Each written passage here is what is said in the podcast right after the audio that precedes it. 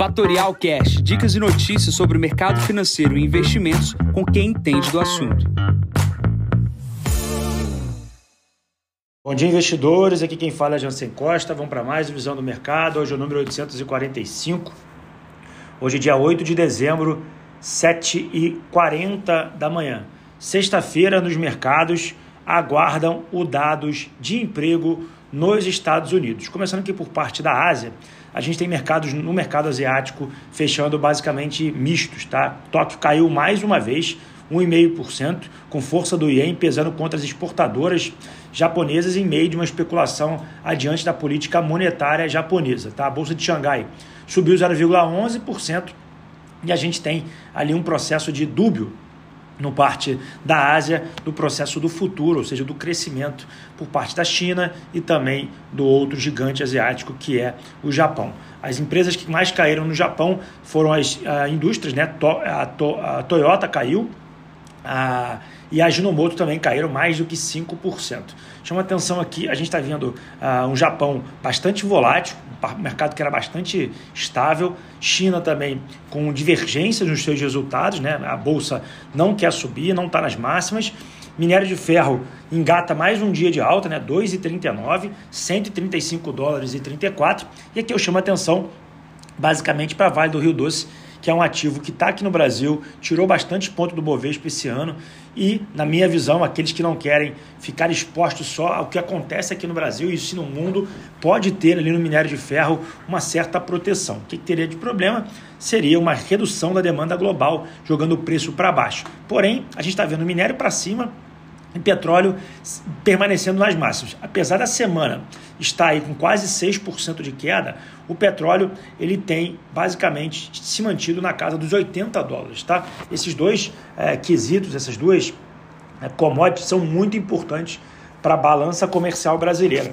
Falando sobre balança comercial brasileira, chama atenção aqui do vídeo e do podcast que a WHG, que é uma gestora, fez aqui essa semana, falando sobre cenário e por que o preço dessas commodities são tão importantes para a balança comercial brasileira.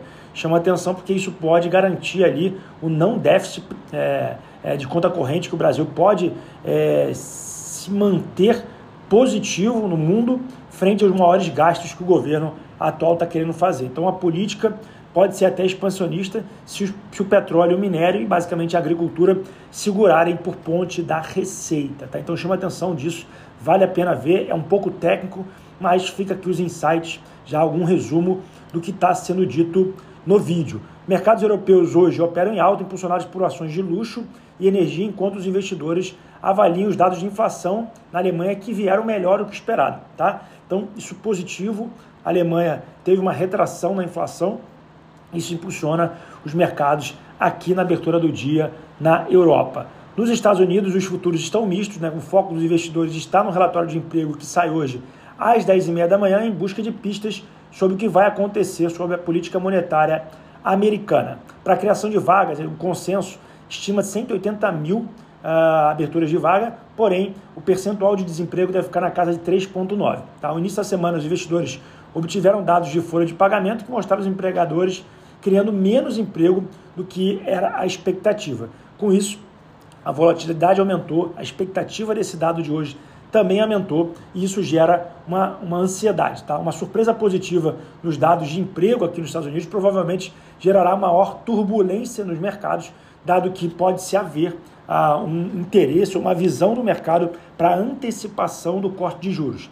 Lembrando, batendo na tecla, reforçando, se seu amigo não ouve esse podcast, manda para ele cortes de juros nos Estados Unidos são momentos de queda do S&P, tá? Bom, pulando para o Brasil, a gente tem o governo Lula ah, mobilizando esforços ali é, para aprovar as, as MPs que estão dependentes aqui do Congresso e do Senado. A gente tem uma bateria de coisa para ser aprovada e, se não for aprovado, muda ali os planos do Haddad para a questão de arrecadação.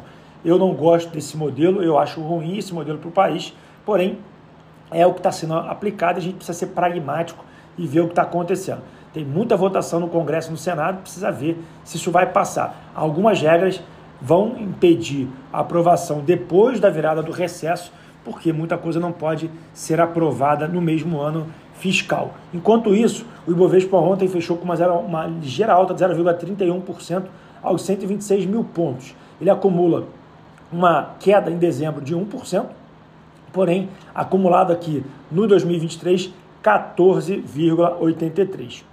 Bom, isso que é o mais importante, dado mais relevante do dia às 10h30 da manhã, porém, os mercados nesse momento, no S&P tem uma pequena queda, na Ásia, basicamente todos os mercados fechados, apenas Coreia do Sul no campo positivo, Europa, tudo no campo positivo, commodities, petróleo sobe 2,44, está a 75 dólares o barril do tipo Brent. O Bitcoin estável na casa de 43 mil dólares nesse momento.